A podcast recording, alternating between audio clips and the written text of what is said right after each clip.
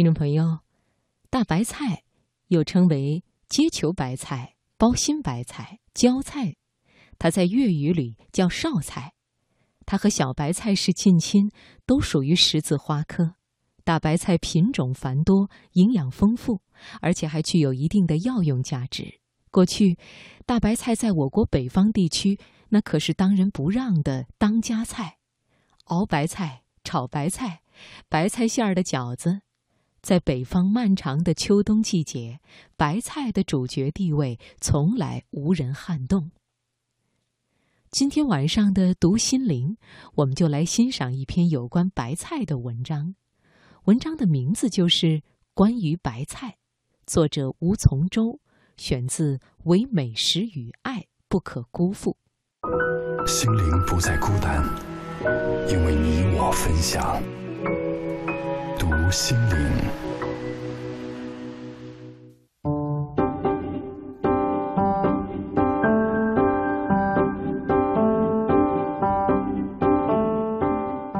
前些日子在家掌勺，肉菜炒完，拿整片的大白菜叶子下热水煮熟，加虾皮提鲜，出锅浇一点蒸鱼豉油，味道相当不坏。这是广东人蒸鱼的做法，鱼的火候要好，蒸煮久了失其鲜嫩。白菜则全无这方面的担心，适合下厨两眼一抹黑的人。其实，在各种叶子菜里，最清爽的是豆苗，而肥甘则首推大白菜，因为它本身味道甘甜，很能入味。关键还在于前面提到的，不挑火候，不管没炒熟还是烧过了头都不难吃，不像某些娇嫩的蔬食，多饶把火就软趴趴不堪咀嚼了。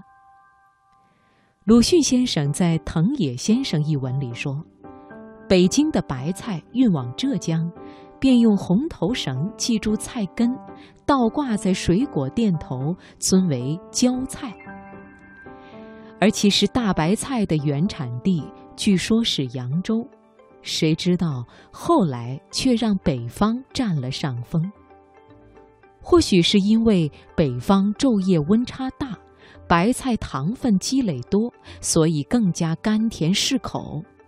倒是广东人似乎不大喜欢北方的大白菜，认为太甜，抢了蔬菜该有的清味。不论南北，大白菜立秋下种，初冬结球，以保护菜心越冬。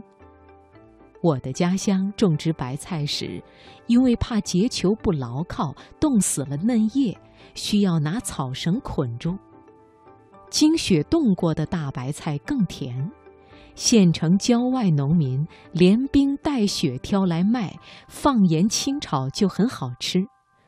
据说这种植物也是岁寒而后凋谢的，可与萝卜、小葱并称蔬菜界的岁寒三友。不过，第一次觉得白菜这种食物惊艳，还是在北京。几年前，偶然去到城南的一家报社，报社有间小食堂，大师傅用醋炖的软烂的大白菜，盛上一大勺，下饭极香。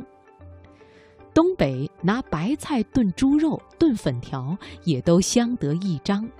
放别的蔬菜，怎么想都不对劲，非得借这个味。至于南方，用高汤熬煮，加枸杞、火腿，一颗大白菜，真是享受了颇高的待遇。而四川人更舍得下本，一道开水白菜，熬汤的料是老母鸡。云南宣威火腿上的蹄子、排骨和干贝，再用鸡肉蓉滤清汤汁，直到清澈如水，也算是用白菜入菜的极品了。北京则是占了全聚德的便利，得了好些鸭架子熬白菜，白菜借得烤鸭的香，鸭子则借了白菜汁的软嫩，足以互相发明。